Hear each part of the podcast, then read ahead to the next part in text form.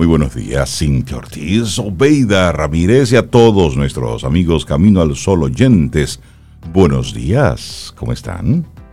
Hola Rey, yo estoy muy bien. Buenos días para ti, para Cintia, para Laura, Sofía y nuestros amigos y amigas Camino al Sol oyentes que ya nos acompañan. Buenos días para todos. Para todas, ¿cómo amaneces, Rey?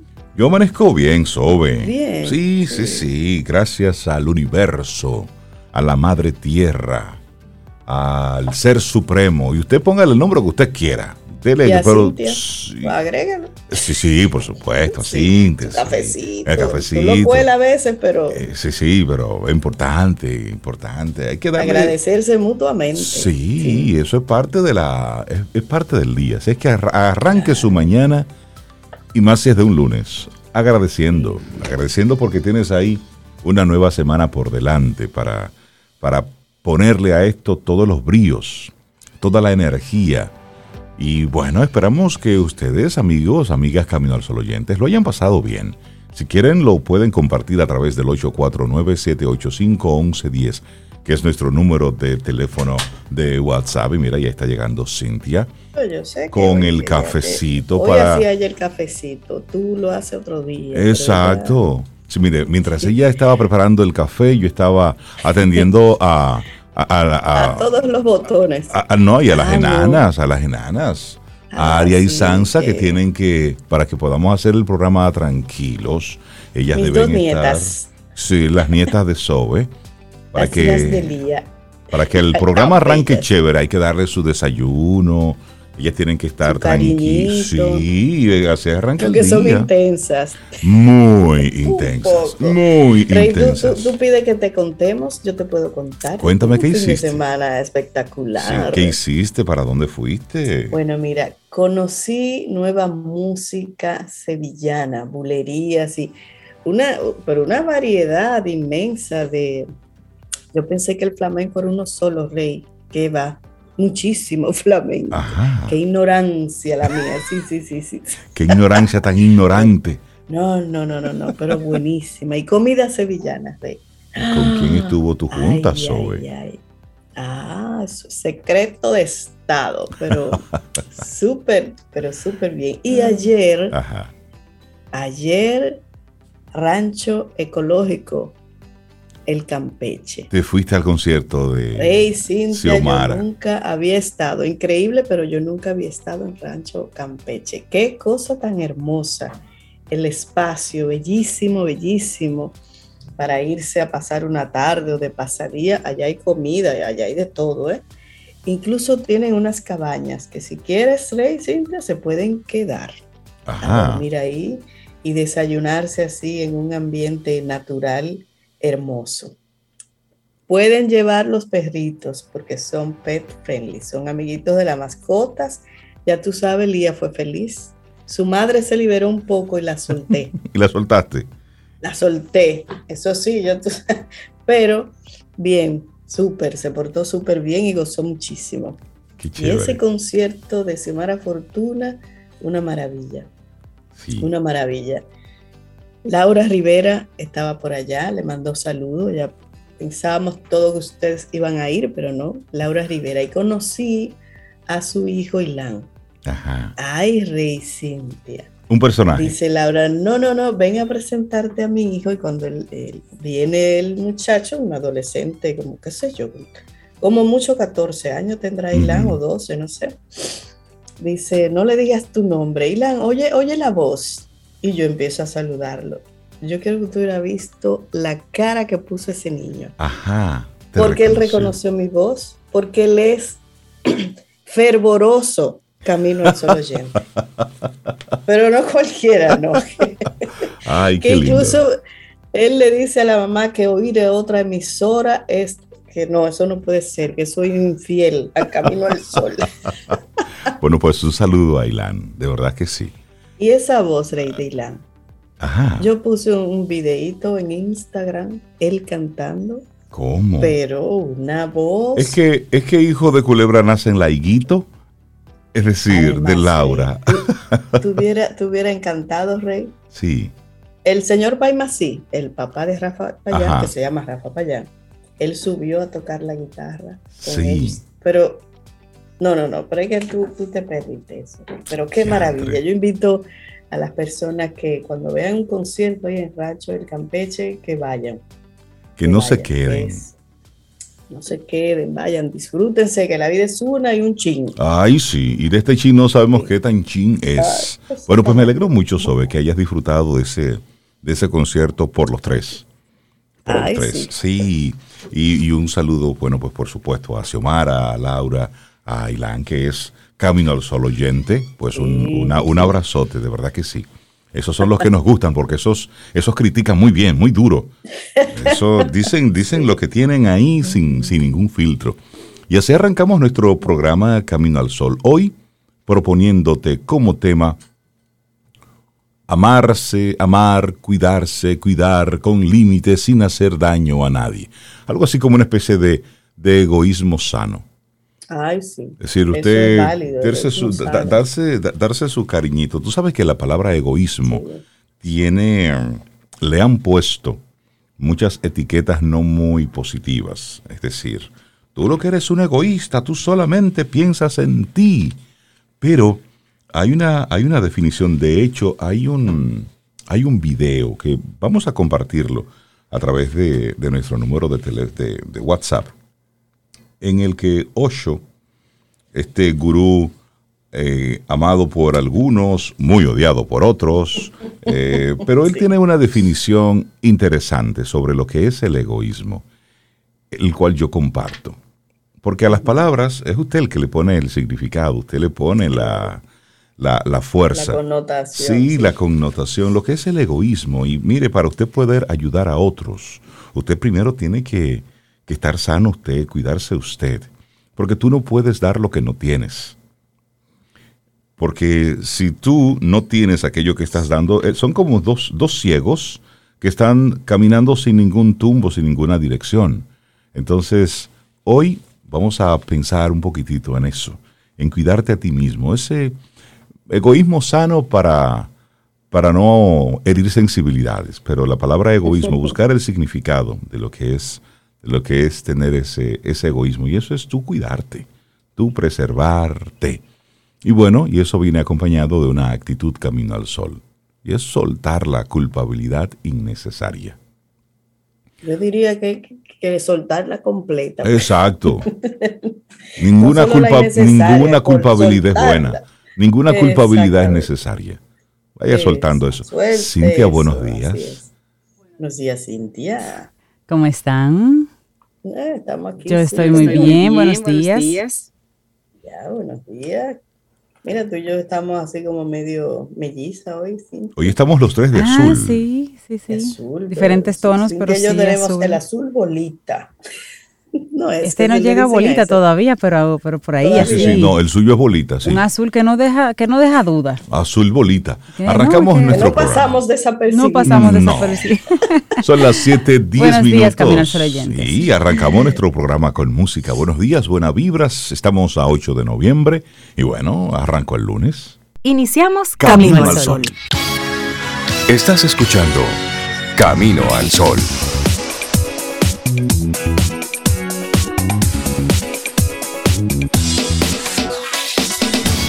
Laboratorio Patria Rivas presenta En Camino al Sol, la reflexión del día.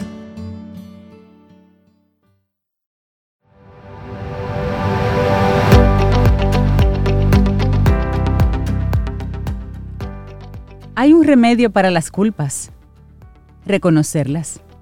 Una frase de Franz Grillpasser. Vamos a compartirte de inmediato nuestra reflexión en esta mañana. Seis claves para vivir con menos arrepentimiento. Bueno, en el transcurso de estos minutos vamos a dedicarle unos pensamientos a eso, a ese arrepentimiento. Así es que ponga a un lado su látigo y reflexionemos juntos. Sí, claro, y vivir una vida sin arrepentimientos y siendo justos y amables con nosotros mismos es posible, es posible y para eso vamos a compartir seis claves que tenemos aquí, porque el arrepentimiento suele aparecer como respuesta ante la discrepancia entre nuestras decisiones y las consecuencias que esperábamos obtener de ellas. Es decir, Podemos arrepentirnos cuando algo no nos sale según lo planeado, cuando cometemos un error y sobre todo cuando dejamos pasar posibles oportunidades. Por ejemplo, el arrepentimiento puede aparecer cuando recordamos que nuestras decisiones pudieron basarse en criterios morales más estrictos o que nuestras acciones pudieron haber estado orientadas a cumplir con alguna forma particular de deber social. O también puede experimentarse cuando no hemos sido lo suficientemente valientes para tomar decisiones que involucraran riesgos. Así, parece que es inevitable experimentar este sentimiento en algún momento de nuestras vidas. No obstante, si tenemos en cuenta algunas de las claves que vamos a compartir a lo largo de esta reflexión, es posible vivir con menos arrepentimiento y menos culpa. Comencemos. Bueno, número uno, practica el amor propio y la autoaceptación. En primer lugar, dejar que el arrepentimiento crezca en nosotros puede ser el reflejo de juzgarnos con demasiada dureza y rigidez. Todos nos equivocamos. Y eso no nos descalifica como seres humanos. Intenta ser tan amable contigo como lo eres como con los demás. Y no vuelvas una y otra vez sobre aquello que no puedes cambiar. Recuerda, tus decisiones han estado basadas en la información con la que contabas en ese momento.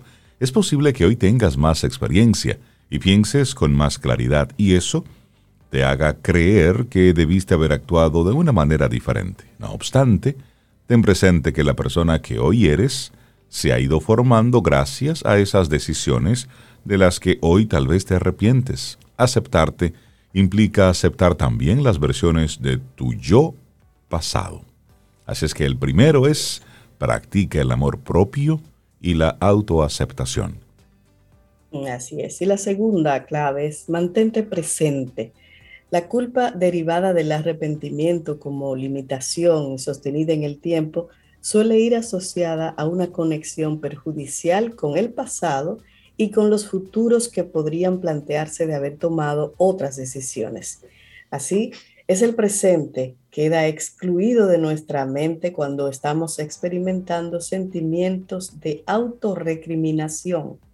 Reencontrarnos con el placer de vivir el presente y de disfrutar esos momentos sencillos de la cotidianidad puede ser útil para romper con esta relación nociva con el pasado. De hecho, es posible que de no hacerlo, nos arrepintamos en el futuro por haber dejado escapar momentos especiales de nuestro día a día.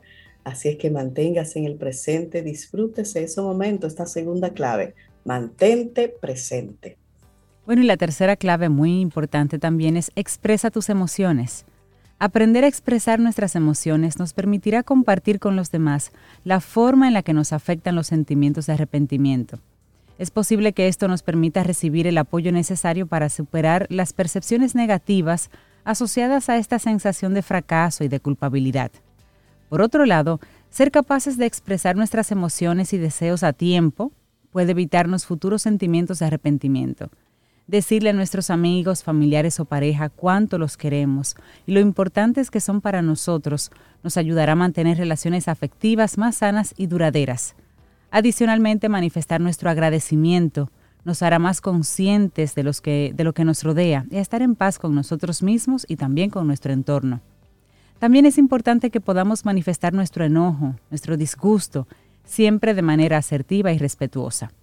Muchas veces nuestros arrepentimientos provienen precisamente de situaciones en las que actuamos en función de lo que otros esperaban y no desde el ejercicio de nuestra autonomía.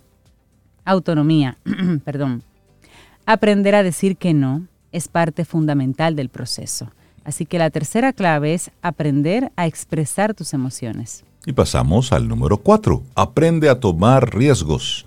Como ya mencionamos, un motivo recurrente de la culpa que genera el arrepentimiento es haber dejado pasar oportunidades por miedo a asumir riesgos. El temor al fracaso a menudo nos instala en un estado de inacción que solo conduce al conformismo, pasividad y a la apatía. Es normal que aprendamos a evitar riesgos y a tomar siempre los caminos más seguros. No obstante, hay ocasiones en las que vale la pena evaluar a profundidad una situación y arriesgarnos a actuar. Algunas de ellas pueden traer consigo una oportunidad. En este caso, También puede ser importante recibir apoyo y consejos de nuestros seres queridos para tener diferentes perspectivas y tomar la decisión que más coincida con nuestros deseos. Sumado a esto, atrevernos con la novedad, es decir, actividades, comidas, películas, etc. Bueno, todo eso llenará nuestra vida de experiencias enriquecedoras. Así es que vamos a tomar riesgos. Bueno, y la quinta, valora tus logros. Valora tus logros, los cotidianos y también los extraordinarios. Intenta enfocarte en aquello que has hecho bien.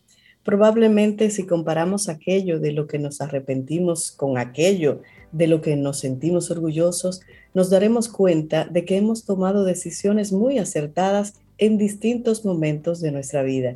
Hemos cometido errores, por supuesto, como todos, pero incluso esos errores nos han permitido llegar a ser quienes somos hoy. Así es que la quinta clave, valora tus logros. Bueno, la sexta y última clave del día de hoy, no olvides el sentido del humor. Ten presente que muchas de las cosas que salen mal se convierten al final en anécdotas o en puntos que son capaces de mostrar el valor de nuestra evolución. Ser capaces de reírnos de nuestros errores en muchos casos nos hará más conscientes de ellos y nos ayudará a superarlos. El uso positivo del humor está relacionado con la sociabilidad, la afectividad y la apertura a la novedad. Así que en el día de hoy te hemos compartido esto, seis claves para vivir con menos arrepentimiento, escrito por la psicóloga Helena Sutachan, y ha sido nuestra reflexión aquí en Camino al Sol. Laboratorio Patria Rivas presentó En Camino al Sol, la reflexión del día.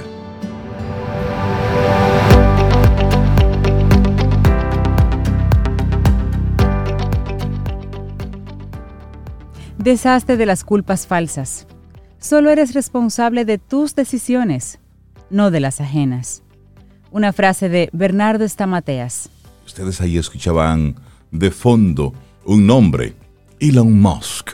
Bueno, pues, ¿saben ustedes que este señor, una información que, que surgió la semana pasada, bueno, es que Elon Musk es tan rico que supera el PIB de más de 150 países y territorios. Y vamos a compartirte la nota porque es de verdad es interesante lo que estamos viendo y viviendo en esta, en esta época. ¿Te puedes imaginar más de 300 mil millones de dólares? ¡Wow! Eso es mucho dinero, ¿no? Es una cantidad monstruosa de dinero que si dijéramos que la tiene una sola persona, 300 mil millones, ¿eh? Podríamos pensar que es simplemente ficción, pero no. Elon Musk tiene esa suma, por lo menos en papeles, ahí, eh, en, en dinero digital. No necesariamente tiene todas esas papeletas, sino que lo tiene ahí en bonos, en valores y demás. Este empresario de la industria automotriz y también del sector aeroespacial y de las telecomunicaciones, él bueno, pues tiene una fortuna que anda por ahí. Y la pregunta es, ¿puede la fortuna de Elon Musk acabar con la hambruna? Esa es la pregunta que muchos sectores han estado haciendo desde hace algunos días. Así como su vida empresarial es diversa, también lo es su tendencia a la polémica. Él, por ejemplo, estuvo criticando las las órdenes de confinamiento por la pandemia del COVID-19, su control indirecto sobre algunos movimientos de las criptomonedas, su disputa con su ahora archienemigo Jeff Bezos cuando lo llamó hasta pedófilo al rescatista de la cueva de Tailandia. ¿Recuerdan todos esos? Porque él a, Twitter lo han lo han estado controlando algunas cositas, porque él cuando se despacha por ahí él no no dice cosas buenas, ¿no? Pero son muchos los negocios, muchas polémicas que han visto incrementar su riqueza. Pero ¿cuánto dinero tiene exactamente? Esa es la gran pregunta. ¿Cuánto dinero tiene exactamente Elon Musk? Y se habla que hasta el 3 de noviembre, ¿sobre cuánto tenía él? Bueno, se dice, según el índice de multimillonarios de Bloomberg, hasta, como tú dices, el 3 de noviembre de este año tenía 336 mil millones 336 mil millones y esto supera por 140 mil millones de dólares la riqueza de Jeff Bezos, el fundador de Amazon. Y como mencionó en el artículo, es muy complicado imaginar esa suma de dinero. Póngale ahí, multiplícalo por 57.25. No, no, no. no cabe en la no, no hay pantalla que aguante esos números. Aunque tal vez sea más sencillo si decimos que Elon Musk tiene más dinero que muchos países. El patrimonio de este fundador de Tesla y SpaceX supera el Producto Bruto Interno de más de 150 países, naciones y territorios del planeta ubicados en todos los continentes, no en uno, no, en todos los continentes. ¿Quieres saber si su país está en lista, Cintia? ¿Cuáles países estarían ahí? Bueno, la lista es larga. Vamos a mencionar unos cuantos, digamos. El PIB en el año 2020, expresado en millones, de algunos países siguen estando por debajo de él. Por lo pronto, Afganistán, que apenas tiene 19.807 millones en su PIB. Albania, 14.000 y pico de millones. Andorra, 3.000 y algo de millones. Angola, 62.000 y algo de millones. Recuerde que estamos compitiendo contra 336 mil millones. Antigua y Barbuda, 1.000 millones, 1.415. Argelia, 145 mil. Armenia, 12 mil. Aruba, 3 mil. Azerbaiyán, 42 mil. Las Bahamas, 11 mil. 38 mil Bahrein. Bangladesh, más o menos se asemeja, 324 mil. Barbados, 4 mil. Belarus, 60 mil. Belice, mil. Benin 15 mil, Bután 2 mil. Menciona los países más grandes, los, los, cercanos, los más cercanos. Por ejemplo, Colombia. Colombia está en 271 mil, 346. Chile, por ejemplo. Chile anda por los 252 mil. ¿Eh? Cuba, Cuba tiene 103. 103 mil. Eh, Déjame ver. Ecuador, 98 mil. El Salvador, 24 mil. Etiopía, 107 mil 645. ¿Dónde está nuestro país? no lo encuentro. Haití, ¿cuánto? 13 mil. 13 mil. Wow, por el caso de Kiribati es 199. Ahí tiene que haber un error, ¿no? En Kiribati, solo 199, menos de 200 dólares. Hay que revisar esos números ahí, están como raros. Sí, Marruecos 112 mil. Bueno, y, pero ¿por qué todo esto? Lo, recuerden que... Ahí salimos nosotros. Ah, sí, no, me encontré. ¿Cuánto tenemos? 78 mil. Ah, pero no estamos tan mal. 78 mil. 78 ah, pues, mil.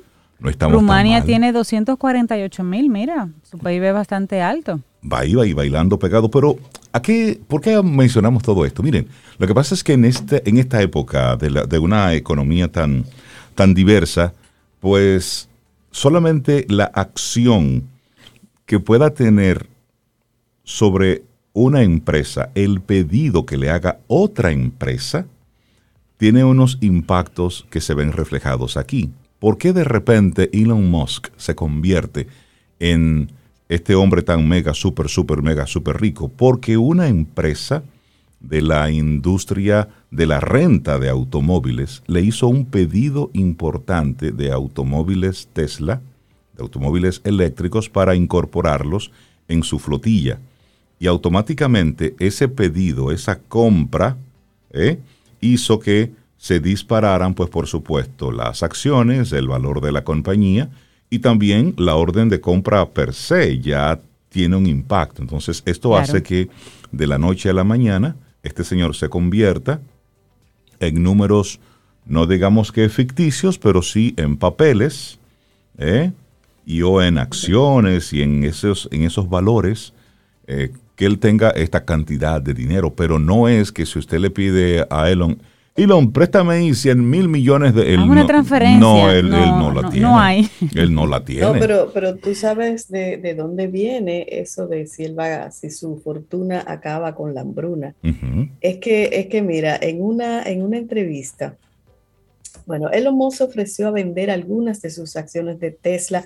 Ahora mismo, dijo, ahora mismo vendo 6 mil si la ONU puede demostrar que con 6 mil millones resolverán el hambre en el mundo. Y esos comentarios se produjeron después de que el director del Programa Mundial de Alimentos de la ONU conocida por las siglas en inglés WFP.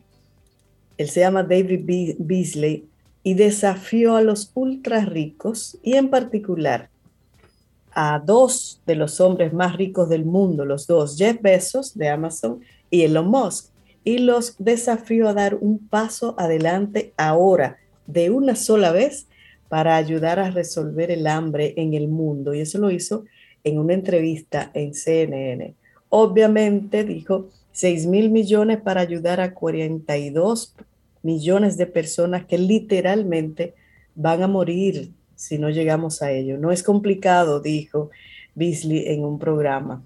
Y esa suma equivaldría a aproximadamente el 2% de la riqueza neta de Musk.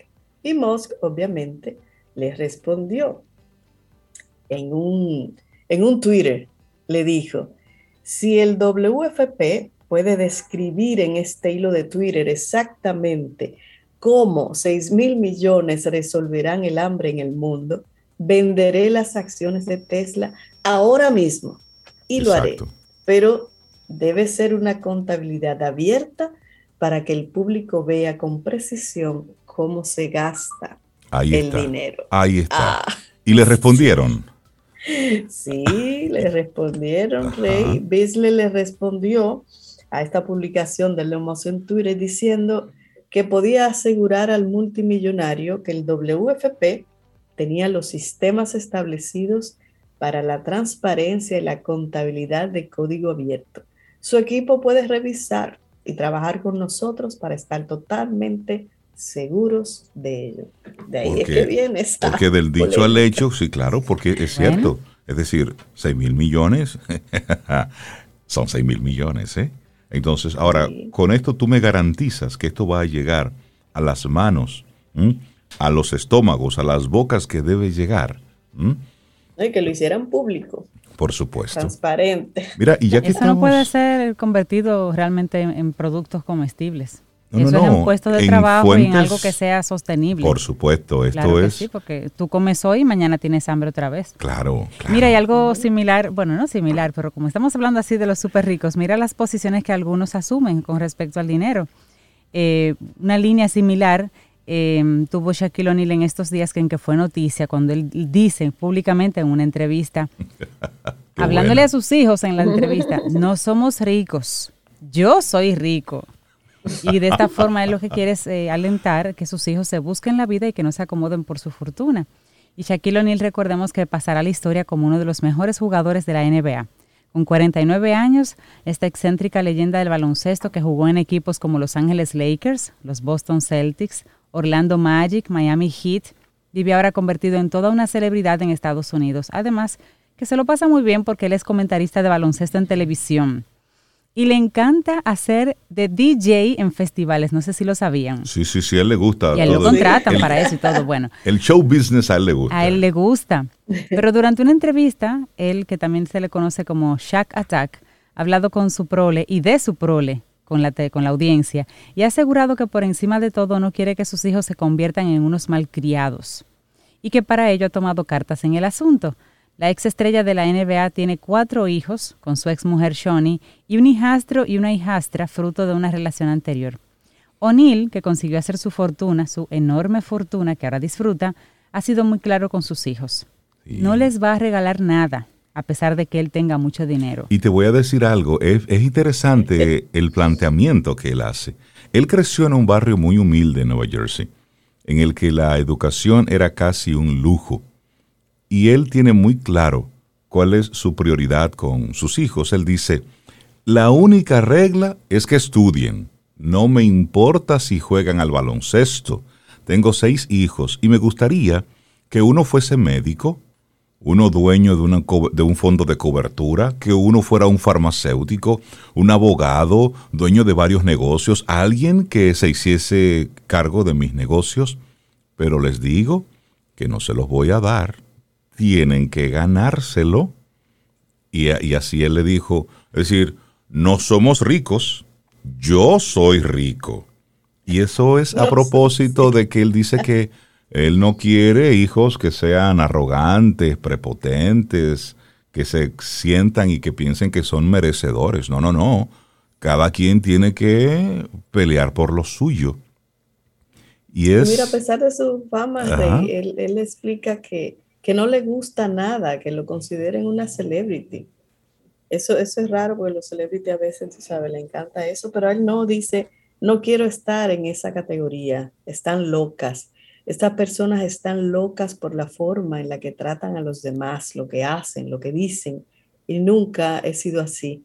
No quiero que me miren así. Soy una persona normal que escucho, que persiguió sus sueños y los cumplió. Vengo de la nada y solo porque lo haya logrado no significa que sea mejor que tú, más inteligente que tú o porque tenga más dinero signifique que sea mejor que tú. Nunca he sido así y nunca lo seré. Qué bonita esa Es bueno escuchar esto porque pone en, en perspectiva la forma en cómo muchos padres, muchas madres están criando a sus hijos.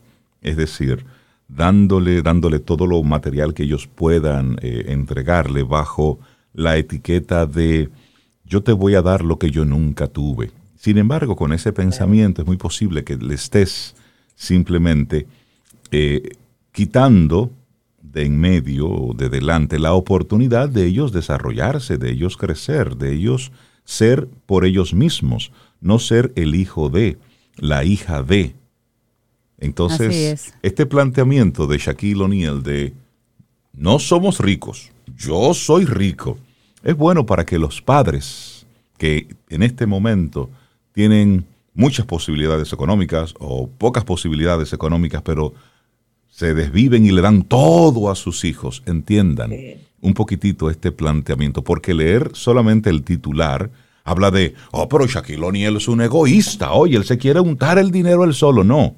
No. Lea la nota, lea, la, lea la información. Lo que le está diciendo es una forma de educación que es muy interesante y muy necesaria en esta época de, hijos merecedores.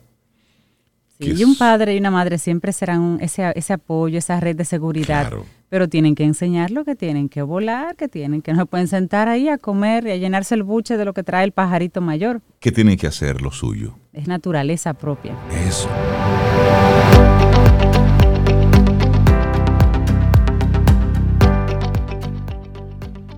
Justo en el momento en el que todo está saliendo bien y tienes tu sueño casi al alcance de tu mano, hay que estar más atento que nunca, porque cuando casi lo hayas conseguido, vas a tener un enorme sentimiento de culpa. Somos así. Paulo Coelho. Y en el segmento anterior hablábamos de dinero, de papeleta, de mucho, de mucho dinero, de miles de millones de dólares.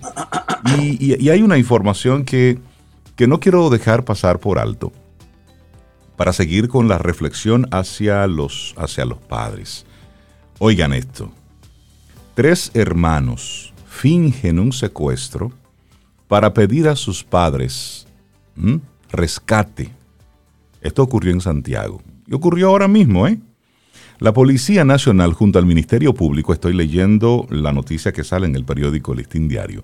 La Policía Nacional junto al Ministerio Público apresaron a tres jóvenes que habían fingido un secuestro con el propósito de solicitarle a sus familiares la suma de 85 mil pesos por su rescate, acción por la cual fueron apresados y puestos bajo el control del Ministerio Público. Se trata de Luis Josué Jiménez Durán, de 24 años, Ángel Luis Jiménez Durán, de 21 años, y Riquelme Erubiel Jiménez Durán, de 20 años, todos residentes en el sector de Gurabo, en Santiago.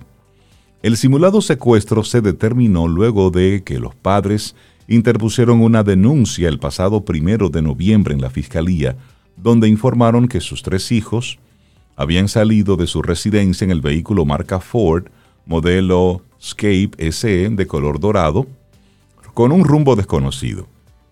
Los padres explicaron que en el día de ayer recibieron varios mensajes vía WhatsApp desde varios números telefónicos comunicándole que secuestraron a sus tres hijos y que para dejarlos en libertad debían entregarles la suma de 85 mil pesos lo más pronto posible o de lo contrario los iban a matar. ¿Qué haría un padre cuando recibe una información así? ¿eh? Buscar de donde sea. Exactamente, eso haría un y padre. La angustia de esos padres. Por supuesto. Entonces, al ser cuestionado el señor Luis Manuel, de 51 años de edad y padre de los autores de este falso secuestro, él dice haber realizado el depósito en una cuenta que le habían pasado sin que él mismo supiera sobre esta trama. Mediante una labor de inteligencia y seguimiento, las autoridades localizaron en la avenida 27 de febrero de Santiago a los tres hermanos, a bordo del vehículo en el que habían salido desde su casa. Los detenidos, al ser cuestionados con relación a este hecho, admitieron haber fingido el secuestro. Oigan esto, ya que alegadamente le debían depositar el dinero a una persona en razón a que supuestamente los tres estaban embrujados. Y esta persona le llevaría el dinero a una mujer que presuntamente es novia de Ángel Luis Durán para quitarle la brujería. Ustedes están escuchando esto que le estoy contando en el año 2021. 21. El cuerpo del orden está profundizando las investigaciones para determinar si hay otras personas implicadas para someterlas a la acción de la justicia.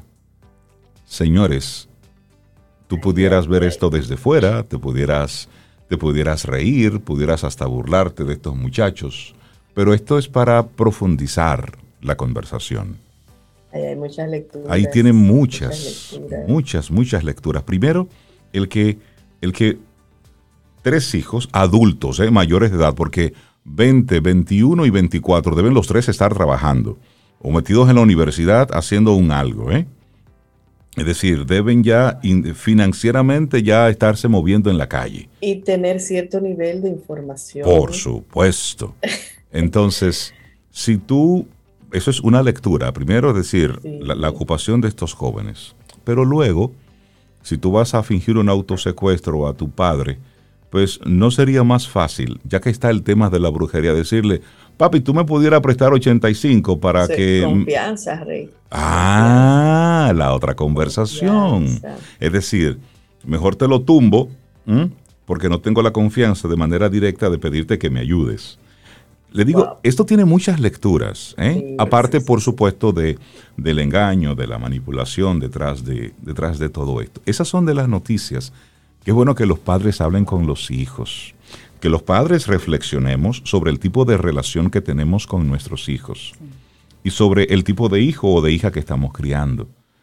Esto tiene muchas lecturas y, y la invitación es eh, eso, que nos invite a como padres reflexionar qué es lo que estoy criando, qué es lo que está ocurriendo dentro de mi casa. Claro. Y esto de la confianza que, que acabamos Sí. de conversar, no necesariamente tiene que ver con que los padres no hayan creado. No, no, no, claro que no. confianza. Eh, Uno lo ve desde fuera y de inmediato piensa en eso. O sea, porque estos muchachos no, no, no se sentaron, como tú dices, con papá, mamá, miren, tengo un problema, exacto. necesito su ayuda. Ujú. Es decir, eso tiene, tiene, tiene muchas lecturas. Ojalá que esto se solucione de la mejor manera posible. Son tres muchachos muy jóvenes. El papá es un hombre joven, apenas 51 años. Y Y, y ahí, por supuesto, me imagino que se debe sentir eh, traicionado por Claro, sus claro. hijos, por su prole. Y eso también genera una serie de, de sentimientos. Y es, y es, y es para dedicarle unos, unos pensamientos. Para que vean el tema del dinero. ¿Mm? Y para nosotros, eh, en Camino al Sol, poner el dinero donde va, invitamos a Ramón Liranzo, experto en estos temas que siempre nos comparte cuál es la forma correcta de usted poner el dinero, dónde que él va, cuál es su función en este sistema. Ramón Liranzo de Yo Puedo Invertir. Buenos días, ¿cómo estás, Ramón? Buenos días, buenos días, muy bien, gracias a Dios. ¿Y ustedes? Estamos Muy bien, Ramón. Con preguntas para ti. Ex- excelente. Bueno, preguntas. y, y preguntas es lo que traigo también por acá. Algunas preguntas que debemos hacernos eh, para eso de manejar correctamente el dinero realmente y que lo, lo pongamos un poquito más alineado a nuestro, a nuestro bienestar como tal. Eh, nada, el tema que les traigo el día de hoy es em, cuatro preguntas que debemos hacernos o que debes responder para poder lograr eh, esa libertad financiera o antes de planificar esa libertad financiera, tenerlas claras. Y la idea de esto es que muchas veces uno piensa solamente en esta libertad financiera, ¿no? en, abocarse a, a, lograr esta independencia, libertad financiera, pero no tiene claro cómo es que eso le va a servir o cómo es que eso realmente le va a crear bienestar. Es simplemente como vamos a hacer dinero por hacer dinero. Entonces, es bueno como tener estas cuatro preguntas claras. Y antes de eso, definamos lo que entendemos muchas veces como libertad financiera. Eh, pues es básicamente esto de tener un ingreso pasivo que pueda de alguna forma ser sostenible, que pueda sostener o suplir nuestros gastos básicos e incluso todo nuestro estilo de vida mientras eh, vida nos quede como tal. Esto lo podemos lograr de varias formas. Puede ser teniendo un negocio, puede ser invirtiendo en bienes raíces, puede ser invirtiendo en, la bolsa de valores, etcétera, etcétera. Eh, y yo creo que este es un concepto ya, porque siempre lo asociamos mucho con el retiro. Bueno, yo voy a trabajar, a trabajar toda mi vida y entonces cuando yo llegue a los 65, cuando llegue a los 60, voy a tener este capital y entonces voy a comenzar a disfrutar. Entonces voy a poder comenzar a hacer todo lo que yo quiero. Y yo creo que ese es un concepto que ya realmente todos podemos decir que está como obsoleto. Ya nadie está pensando como en eso. Y me parece que es muy bueno y creo que es la forma realmente de verlo, porque la vida es lograr ese balance y entender de que tenemos que siempre luchar entre estas decisiones del futuro y el presente. Y es lo que nos va a dar bienestar realmente.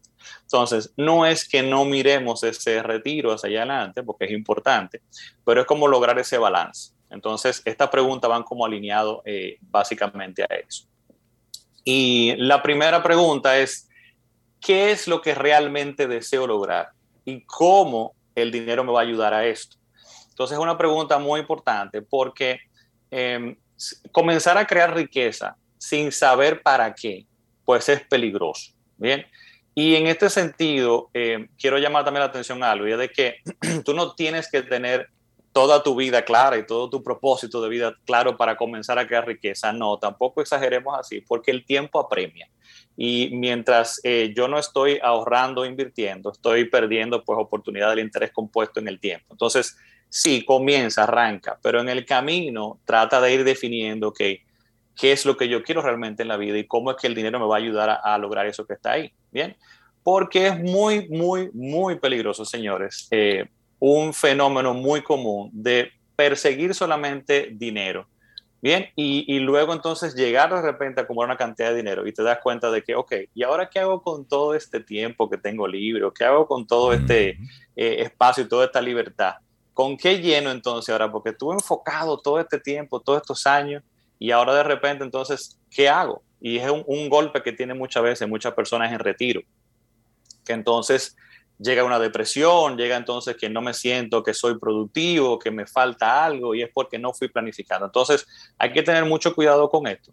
Y eh, también con el asunto de que a veces, señor, y esto es muy delicado, pero a veces cuando estamos solamente persiguiendo dinero y que tratando de acumularlo como tal, tratando de suplir esas necesidades que nos trata de, de inculcar la cultura y la sociedad, muchas veces lo que estamos haciendo es rehuyendo o tratando de no enfrentar nuestros problemas y nuestras situaciones reales y las cosas en las que deberíamos enfocarnos en esas preguntas duras de, nuestra vida. Muchas veces enfocarnos solamente en dinero.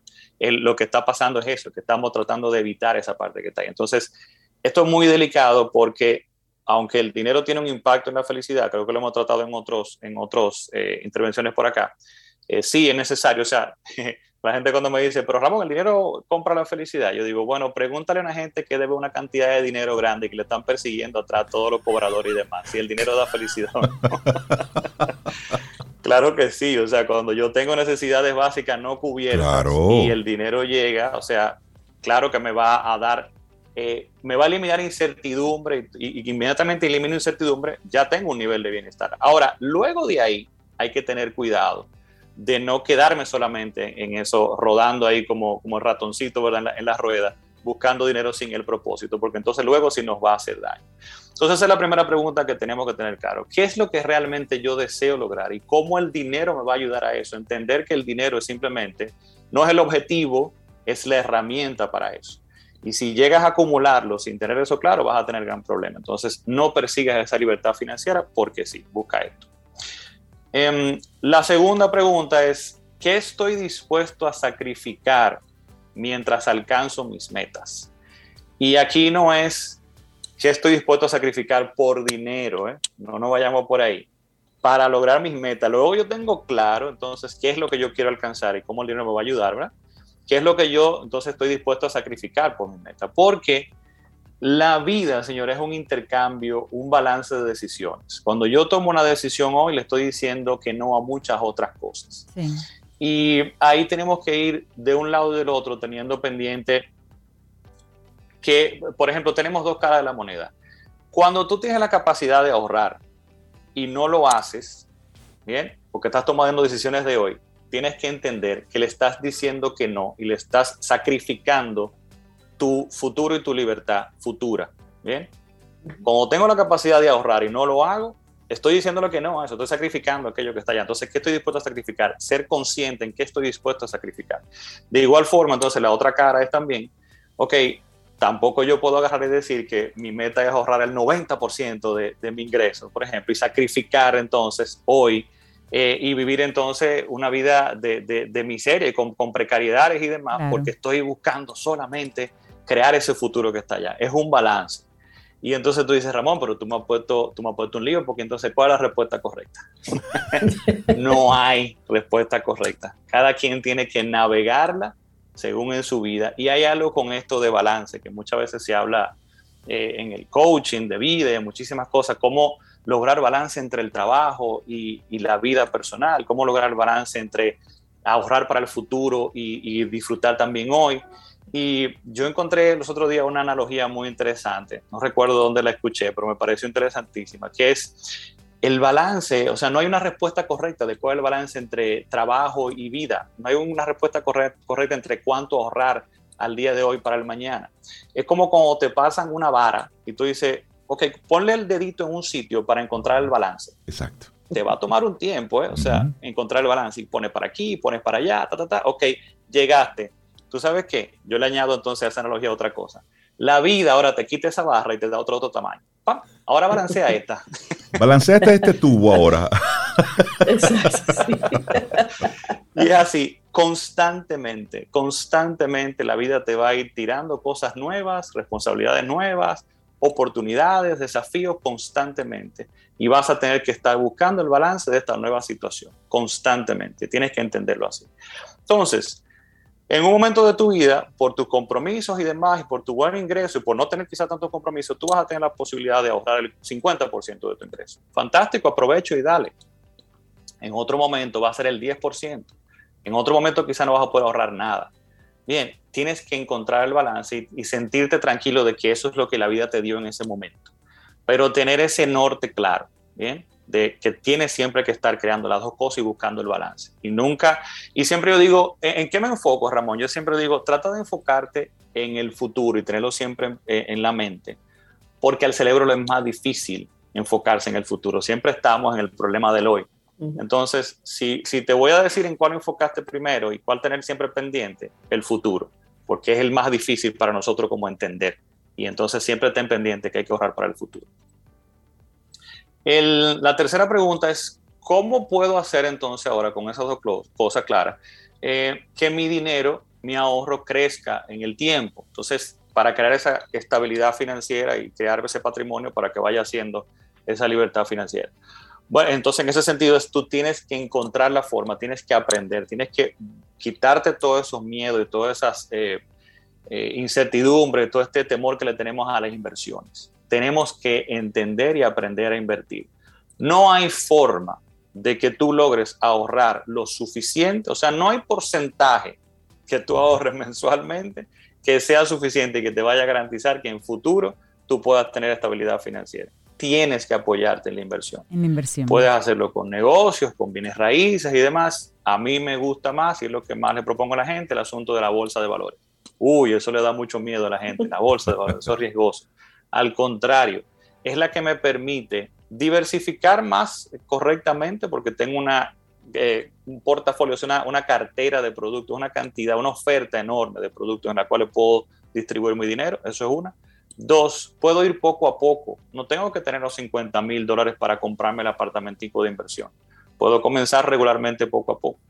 Eh, y tres, es la que también requiere menos esfuerzo y es más pasiva porque simplemente yo coloco el dinero y el dinero ahí él se va generando automáticamente. No tengo que estar arriba de eso cuando lo hago correctamente. Entonces, perdón, que, que, muchas veces a algunas personas nos cuesta eh, hacer esas inversiones porque pensamos que necesitamos tener 100 mil, 200 mil, 300 mil, un millón de pesos para comenzar en la bolsa de valores. ¿Qué, qué, cuéntanos de eso, ¿qué tal ese mito? Sí, definitivamente, por ejemplo, yo digo, la gente siempre piensa en invertir y piensa en el apartamentico de inversión. Yo te digo, el apartamentico de inversión te va a costar mínimo que 80 mil dólares, un apartamentico pequeño de inversión. O sea, son 80 mil dólares, óyeme. y probablemente tú vas a poner quizás 30 o 40 y vas a coger un préstamo. Entonces yo digo, tú con 10 mil pesos aquí en República Dominicana puedes comenzar a invertir. Y hay productos y fondos de inversión que hasta 2 mil pesos cuesta una cuota. 2 mil pesos, 3 mil pesos cuesta una cuota, una participación, una pequeña parte de ese, de ese fondo de inversión para invertir. O sea que usted hay productos de mil, dos mil, cinco mil, diez mil pesos, de, de como usted lo quiera, para comenzar poco a poco. Y lo que más impacto tiene ahí, eh, Sobe, es el asunto de la consistencia. No es yo colocar, Ramón, reuní 50 mil pesos, ahora lo voy a invertir, ya, ya terminé. No, no, no, no. Ya soy inversionista. ya, y ahí, y ahí terminé ya. No tengo que hacer más nada. No. Si usted va, perdón, poquito a poco, separo dos mil pesos mensualmente, cinco mil pesos mensualmente, pongo ese compromiso, eso tiene más efecto y más impacto en el tiempo, cuando yo voy poco a poco. O sea que sí, perder un poquito ese miedo, abocarnos al asunto de invertir, no hay forma de alcanzar libertad financiera si no inviertes de una forma u otra. ¿Dónde voy a colocar ese ahorro para que pueda crecer y me apoye en ese, en ese viaje? Y la última pregunta es, ¿cómo yo desarrollo mis habilidades? ¿Cuáles voy a desarrollar? Porque hay un punto muy importante. Queremos esa libertad financiera, pero tenemos que entender que yo tengo que tener un ingreso suficiente para poder suplir mis necesidades básicas y que me quede algo para ahorrar también. No hay forma de yo crear patrimonio. ¿De dónde lo voy a crear? O sea, no hay forma de yo crear patrimonio, bien, inversión y esa libertad financiera sin el ahorro y la inversión. Entonces, tengo que tener la capacidad de un buen ingreso. Y aquí hay un punto interesante, señores, eh, y es el asunto de, en la sociedad de hoy estamos muy abocados al asunto de emprende, emprende, emprende y sigue tu pasión y haz tu hobby, sea tu trabajo y demás. Buenísimo. Qué bueno que la sociedad del día de hoy tenemos esa posibilidad. Eso no existía ni siquiera hace quizá 20 años, nada más. o sea, hoy hay una posibilidad de hacerlo. Sin embargo, a mí me preocupa mucho este sobreenfoque en eso, porque señores, tenemos que ser prácticos, tenemos que ser prácticos. Yo tengo que buscar la forma de suplir mis necesidades, yo tengo que buscar la forma de eh, adquirir habilidades, tener una profesión, tener habilidades técnicas que sean apreciadas en este momento para poder generar ingresos. Hay un video, quizá luego se lo voy a compartir para que lo, pasen por ahí por WhatsApp, de Elizabeth Gilbert, que es la autora de Eat, Pray and Love. ¿Se acuerdan de aquella? Sí. Todos lo conocimos el libro por la película famosa. Mira, hay un videíto de ella que ella habla, eh, creo que es como un programita como de coaching de vida que, que tienen, ella participa en él. Y ese videíto habla de cuatro conceptos que tenemos a veces errados y que tenemos que tener muy claro y ella lo explica muy bien. Y ello, ella es un golpe, te da en la madre el videito, de verdad. Dice, estos cuatro conceptos son hobby, carrera, vocación y trabajo. Y dice, muchas veces los confundimos. Hobby, carrera, vocación y trabajo. Y ella dice, de entrada, eh, tú no tienes que tener los cuatro, pero de los cuatro, el que tú tienes que tener es un trabajo. Tenemos que ser prácticos tenemos que entender que vivimos en un mundo material y que tenemos que suplir nuestras necesidades. Punto. Luego que tú tengas un trabajo, entonces te tienen los demás. Y ese trabajo no tiene que llenarte y no tiene que ser tu pasión, tiene que pagar las, las cuentas, claro. ella. Eso es el práctico. Luego que usted tiene eso, usted se dedica al hobby. El hobby no tiene que producirte dinero y es necesario para que también tú sientas que tú no eres, dice ella, como esa pieza en la máquina ahí solamente dando vuelta en la sociedad, sino que te llene tu espíritu como ser humano y demás.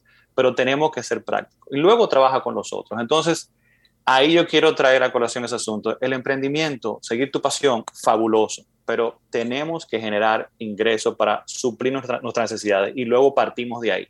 Sigue tu pasión y demás, pero ser práctico. Y de las dos principales habilidades que yo considero que son las primeras que tenemos que cultivar, señores, que son las que me han ayudado a mí y a muchísimas personas eh, que conozco, creo que ninguna persona que yo siga o entienda que, que, me aporta eh, no ha desarrollado, estas dos habilidades. Autoconocimiento y disciplina. Si usted va a desarrollar dos cosas en su vida es autoconocimiento y disciplina. Entender qué yo aprecio, qué yo busco, qué me mueve, conocerme, cuáles son mis debilidades, cuáles son mis, mis talentos, cuáles voy a desarrollar, conocerme. Y luego la capacidad de poner la cabeza hacia abajo, señores, y, trabajar y bajar el lomo y darle para allá. Ese es mi aporte en el día de hoy. Buenísimo el aporte que nos, que nos haces hoy para nosotros poner la vida en perspectiva, porque no se trata del dinero, señores. ¿eh? Dinero usted hace con lo que sea. Es darle el, carácter. Ahora, ok, tienes el dinero. Bueno, pues, ¿qué vamos a hacer con ello? Y no es, y no es por esto eh, menos cierto lo que hemos visto, como lamentablemente en países desarrollados la tasa de suicidio más alta es en personas que ya están en edad de retiro, en personas que tienen ya su, su vida desde el punto de vista financiero resuelta, es decir, tienen unos pagos mensuales que... Cubiertos. Que ya está toda esa parte cubierta. Pero ¿y ahora qué hago? Entonces ahí viene entonces la depresión, la tristeza, el no sentirte útil, el, y el lunes se parece al domingo, al miércoles y al jueves. Entonces, es entonces llega un punto en que tú dices, pero ¿qué sentido tiene todo esto? Y ese, y ese trabajo, me gusta como tú lo planteas, Ramón, eso se hace antes. Es decir, eso, ese de tú buscar un, una pasión, buscar un algo que te guste, algo que te motive, ese es un ejercicio que tenemos que incorporarlo en nuestro día a día. Por ahí anda Jim Carrey, no sé si te han leído noticias además y, videos de, él por ahí que dicen que, bueno, chipió, el hombre se volvió loco porque anda por ahí diciendo unas cosas y yo creo que él está más claro que, el agua. Lo que pasa es que yo ¿Qué está diciendo él, Hace un personaje hacia afuera para ser controversial y llama la atención. Pero hay una frase de, él, que él que él dice recientemente cuando él tuvo aparentemente esta crisis de toda esta fama, todo este dinero y ahora que y él dice, yo quisiera que todos ustedes fueran famosos y tuvieran muchísimo dinero para que se dieran cuenta que eso no es. Exacto. Para que se dieran cuenta que eso no es. Que ahí no hay que estar. De hecho, en, el, en, Netflix había un documental que lo, dirigió, lo produjo, lo escribió, inclusive el que fue, el que fue director de la película The Mask, que hizo, hizo igual un recorrido. Él hizo un recorrido hacia adentro y él dijo, ah, sí, yo lo vi, buenísimo. sí, sí, sí. Sí, lo recuerdo. Esto, esto no es. Él soltó todo y comenzó a, hacer una, una, búsqueda interesante sus reflexiones. De hecho, hace, hace unos días aquí uno de los colaboradores estaba mencionando ese mismo documental, porque decía, óyeme, al final eso no es. Porque una vez ya, ok, llegaste, ¿y qué sigue? Porque tenemos dentro de nosotros, hay un algo que tenemos en el sistema que nos dice, ¿Y ahora qué más? Y un poquitito más. Y ¿eh? entonces nunca será suficiente. Por ejemplo, ahora tenemos que el, eh, Elon Musk tiene 300 mil millones de dólares, 140 mil millones de dólares más que Jeff Bezos. ¿Usted se cree que Jeff Bezos se levantó contento? al otro día de saber que Elon Musk, su archirrival, tenía, número uno. tenía 140 mil millones más. No, él ahora mismo está sentado dándole cerebro a ver cómo él va a tener ahora 450 mil millones. Ay, Dios Señores, esa es una carrera loca.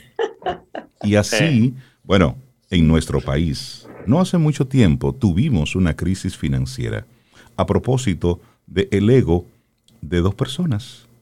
Y yo tengo una, un barco y el mío es más grande que el tuyo. Yo tengo una casa allá, pero la mía es más grande que la tuya. Y eso llevó a un país, a este, hace muy poco tiempo, a una, a una, eh, a una debacle económica importante. Entonces, cositas que vemos así que pudieran ser inocentes.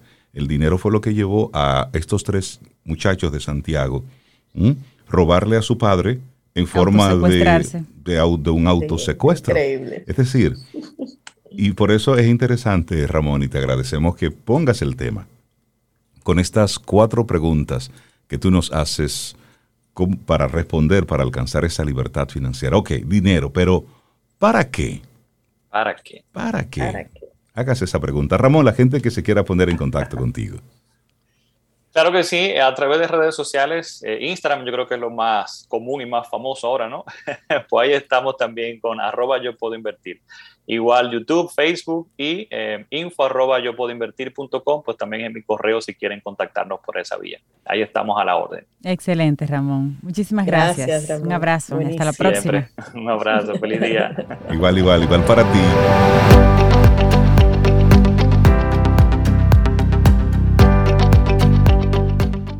Cuando revisas tu propia mente correctamente, dejas de culpar a otros por tus problemas. Tupten Yeshe. Seguimos avanzando y le damos los buenos días, la bienvenida a Yani Santaella, psicóloga, quien nos comparte siempre temas que van conectados muy bien con, con el enfoque del día. Yani, buenos días, ¿cómo estás? Buenos días, pues muy bien aquí. Hola, Sabeida, hola, Cintia. Hola, Janis. Buenos días, Janis. Y hola, los caminos al sol, oyentes e internautas. Pues hoy venimos con un tema interesante, muy conectado, así es cuando lo hablamos eh, nuestra querida Laura y yo en el día de ayer, y es el egoísmo sano. Señores, mm. existe un egoísmo sano. El egoísmo sano eh, muchas veces el egoísmo se entiende como malo, se entiende como alguien que no comparte, alguien que solo piensa en sí mismo. Sin embargo, todos tenemos una parte egoica, un yo soy sano. Y a eso vengo a trabajar en el día de hoy. El egoísmo sano tiene cinco características fundamentales y lo primero es yo primero cuando aprendo a cuidar de mí, cuando aprendo a respetar mis necesidades, desarrollo una individualidad que me permite concretar relaciones, pero que también me permite a mí, mi bienestar es la base de ese bienestar, el yo soy, el saber también, además de cuidarme, mi identidad quién soy, qué quiero y para qué lo quiero. ¿Quién soy? Creo que es una pregunta filosófica de la vida entera. Nos pasamos la vida eh, desarrollando quiénes somos, conectando con nosotros. Ahora es importante que ese quién soy también está predeterminado por mi medio ambiente, por mis relaciones. O sea, que tener un egoísmo sano me permite esa diferenciación. También, número tres, poner límites. Número tres, Janis, pero, pero, pero, pero, espérame, espérame, espérame. Mm, número, estamos en la número uno todavía. Oh, ah, en autoconocimiento. es yo primero cuidarme de mí mismo y ponerme de primero. O sea, todas mis elecciones, estoy yo pensando en mi primero, dejo de ser un salvador y dejo la filosofía del autosacrificio la filosofía del autosacrificio, de la víctima, de la miseria, está en muchas sociedades muy bien, o sea, como está bien pensado, o sea, que queda, es quedar bien. Si tú te sacrificas por los demás, tú quedas bien. Eh, si tú le das todo a otro, y eso viene también de un tema de nuestra primera infancia, donde fuimos para nuestros padres, para los demás, pero el diferenciarnos es lo que nos permite eh, la... y cuando una persona, por ejemplo, tiene problemas con eso, con ponerse de primero, eh, Janice, ¿qué, qué, tú le dirías? ¿Qué, ¿Qué debe razonar una persona que toda la vida se ha puesto de segundo o tercer lugar? Por eso mismo, porque entiende que sería egoísmo y el sano no lo ha asimilado en su mente, solamente piensa que es egoísmo. ¿Qué, ¿Cuál sería el mensaje? por ejemplo, a decirse? Yo toda la vida estudié algo para otros, hice cosas para otros, desde pequeña asumí responsabilidades para mi familia, vengo de un hogar muy caótico y lo primero que necesitamos es buscar ayuda. Tú no sales solo de ahí, Cintia. O sea, necesitamos hacer programas de crecimiento, buscar ayuda profesional, la que a ti te funcione, pero es importante levantar la mano y decir, ok, algo está pasando en mi vida, porque eh, nos sentimos usados, nos sentimos que nuestra vida no funciona, que no tenemos identidad, pero realmente es porque no la tenemos propia. Y lo primero es buscar ayuda y tomar conciencia. Hay una decisión de vida donde tú dices, es que yo no tengo una vida. Yo me di cuenta que yo era infeliz, que yo no tenía una vida, que por más que yo tenía, no me sentía bien. Entonces, eso necesitamos, buscar ayuda profesional para salir de ahí, pero lo primero es tomar conciencia. Y ahí vamos a la parte de identidad. ¿Quién verdaderamente tú eres? ¿Qué te gusta? ¿Qué no te gusta? ¿Con qué tú conectas? Tu propósito, a qué viniste este mundo. Señores, es importante. Ahora, ¿cómo se llega a esa identidad? Haciéndonos preguntas. Yo creo que la mejor forma de conectar con tu identidad es hacerte preguntas y contestarte. Y permitir que el universo te conteste, permitir buscar oh, las distintas oportunidades. Y a mí, eh, que era donde la parte de los límites, para mí es súper importante. Y por último, para el egoísmo sano es una práctica del día a día. O sea, estas dos últimas son, ¿cómo yo practico el egoísmo sano? Cuando yo me amo, te puedo amar. El egoísmo sano es el respeto a mí y hacia ti. Cuando yo respeto mis decisiones, o sea, no la hago, señores, hay personas que cuestionan todo lo que tú haces y todo lo que tú dices, porque no han tenido un punto de respeto personal. Cuando yo digo que sí, queriendo decir que no, no me respeto a mí mismo. Cuando yo no he podido decidir esto es. Y por último, la elección. Cintia, ¿qué significa la elección? Elegir. Hay personas que todos sus trabajos se lo han elegido, le han dado grandes oportunidades, la vida le han llevado, pero elegir la vida que quieres, elegir dónde quieres vivir, elegir las amistades, poder dejar otras ir, elegir, como soy, la música que quieres escuchar. Hay personas que tú le preguntas, ¿qué, tú quieres escuchar? Bueno, eh, ¿a dónde tú quieres ir? Donde tú quieras, eh, ¿qué, ¿qué tú quieres hacer en la vida? No sé. La capacidad de elegir tiene que ver con el egoísmo sano, con el escuchar tu corazón.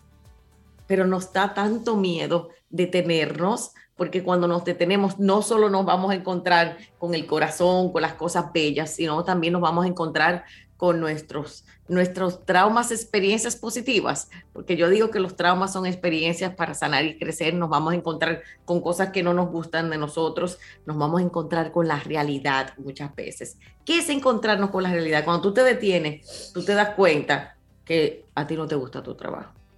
Tú te das cuenta que tu relación no está funcionando. Tú te das cuenta que tú no eres feliz. Entonces, elegir es poder decir, ok, yo tengo que hacer algo diferente, yo escojo, yo quiero hacer diferente.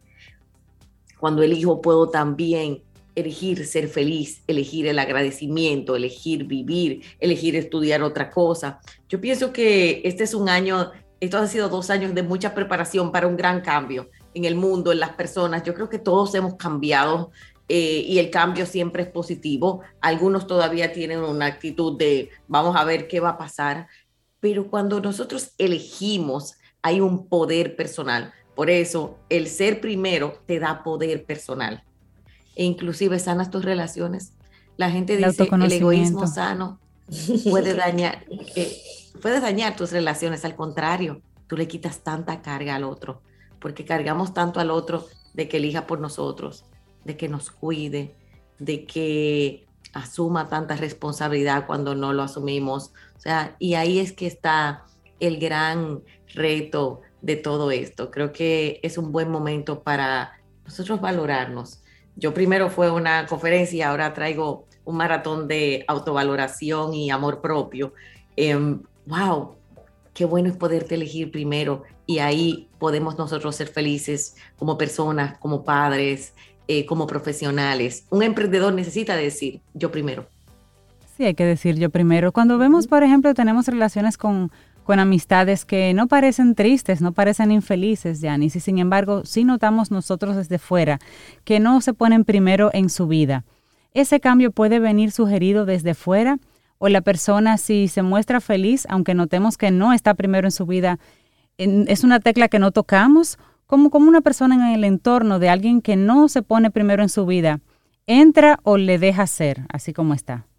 Se, se permite entrar, se permite levantar bandera y decir, mira, yo veo, he notado, o simplemente si aparenta ser feliz, lo dejamos tranquilo.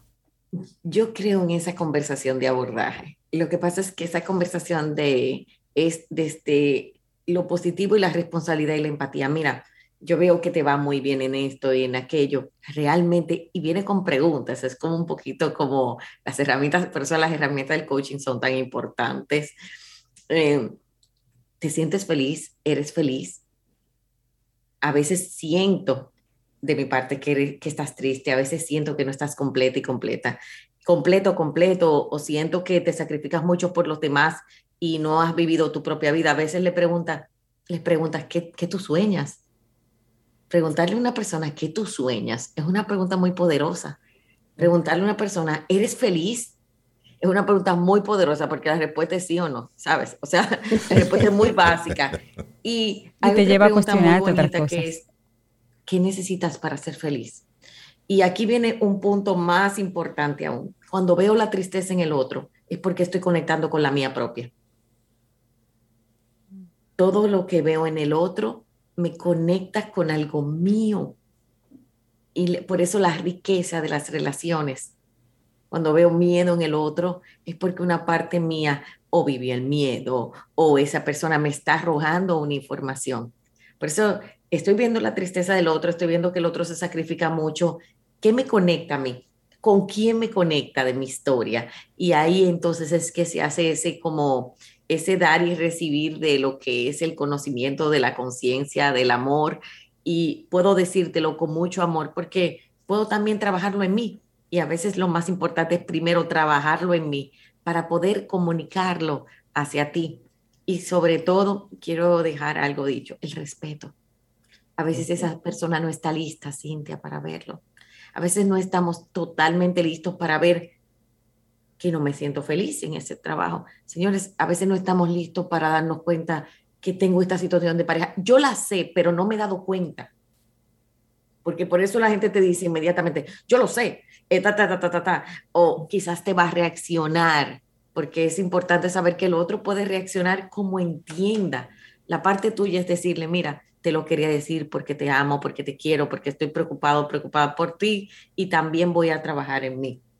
Por eso es tan importante eh, ese proceso del crecimiento humano y a veces también ser partner de crecimiento. Una persona, un gran amigo, una gran pareja, una gran, es alguien que realmente te acepta como es, pero es capaz de levantar esa bandera y decirte, mira, ¿sabes qué? Hay algo que no está funcionando y te deja el tiempo para que seas tú que evoluciones con eso. Que se pueda tener esa conversación. Ponerte de primero en tu vida, Janis. Excelente. Lo bueno del egoísmo sano. Poniéndole al lado a la palabra egoísmo, al lado bien grande, sano. Ponerte a ti primero el autoconocimiento. Yo soy. Y así también invito a todos. Eh, tengo, ahora cierro ya, ya cerré 90 días extraordinarios porque quiero cerrar un año maravilloso. Y tengo el 17, 18 y 19, tres días de maratón de amor propio, autovaloración para trabajar ese egoísmo sano. Va a ser a las ah, 2 de la tarde, va a ser totalmente gratuito. Van a durar una hora conmigo. Quiero hacer esto de regalo a la comunidad porque creo mucho que cuando tú te sanas en la educación emocional, entonces empiezas a sanar. Comienza la magia, Yanis, comienza la magia de la vida. Es así. Es así. Así es. Muchísimo. 17, 18 y 19. Más información ahí con Yanis Santaella. Un gran abrazo, Yanis. Gracias por tu tema. Muy conectado con el día de hoy. Un abrazote y esperamos que hayas disfrutado del contenido del día de hoy. Recuerda nuestras vías para mantenernos en contacto. Hola arroba caminoalsol.do. Visita nuestra web y amplía más de nuestro contenido. Caminoalsol.do. Hasta, una, próxima, edición. Y pásala bien.